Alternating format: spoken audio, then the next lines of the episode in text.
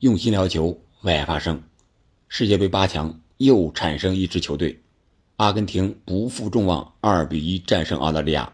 梅西千场里程碑进球创历史。本期节目我们就聊一聊阿根廷和澳大利亚这场八分之一决赛。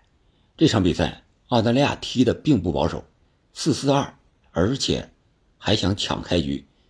高压逼抢，抢了五分钟，然后没抢下来，回来。阵地防守，但是总体上来说，阵线压的是比较靠前的。他们的中后卫苏塔表现依然是密不透风似的，但是这次他遇见了梅西。第三十四分钟，梅西灵光一现，在禁区之内接到奥塔门迪的传球，直接就是稍作调整，一脚低射啊，推球门的远角。穿过了苏塔的裆部，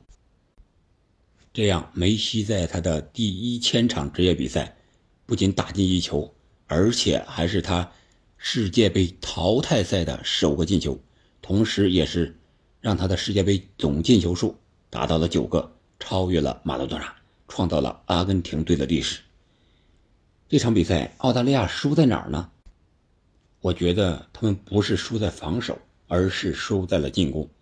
让阿根廷进两个，多不多？我觉得不多，而且他们的战术防守战术这一块非常的成功，那就是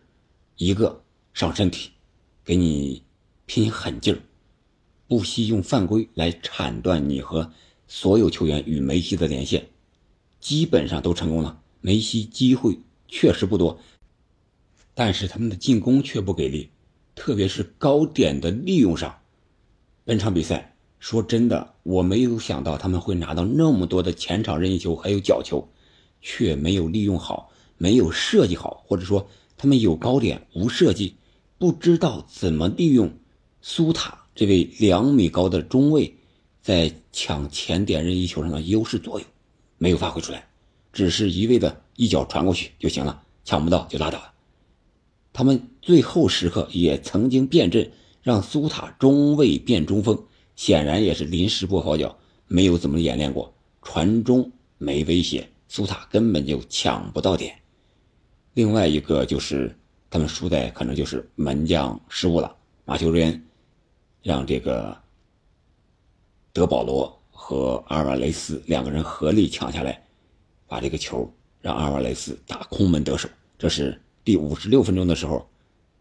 阿根廷队的第六个进球。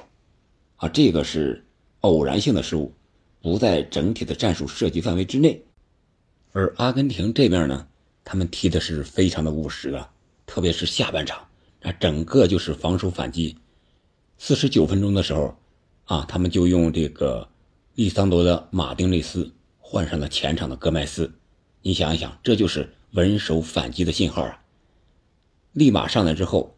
防守特别给力，特别是有一次这个。产房啊！澳大利亚已经是形成突破，最后一脚是射门了。在那一瞬间，利桑德罗·马丁内斯飞身赶到，补防到位，直接将球铲出了底线。要不然这个球就扳平了。澳大利亚扳平这个球是在七七十六分钟的时候，替补登场的古德温一脚可以说是射偏了的射门，结果打在恩佐的身上，反弹入网，也有一些运气的成分。这样导致在第八十分钟左右，澳大利亚想疯狂的进攻，给了梅西在前场连续射门的机会，特别是替补出场的老塔罗，本场比赛捞到了很多机会，但是无奈状态不好，脚感不好，有三脚单独面对球门的单刀机会都打飞了，要么就是被门将给扑出来了，这就是本场比赛的一个。整个的过程，我们再次恭喜梅西，恭喜阿根廷，他们进军八强，向他们的目标继续冲锋。他们将在四分之一决赛里边面对战胜了美国队的荷兰队。好了，本期节目我们就聊到这里，感谢您的收听，我们下期再见。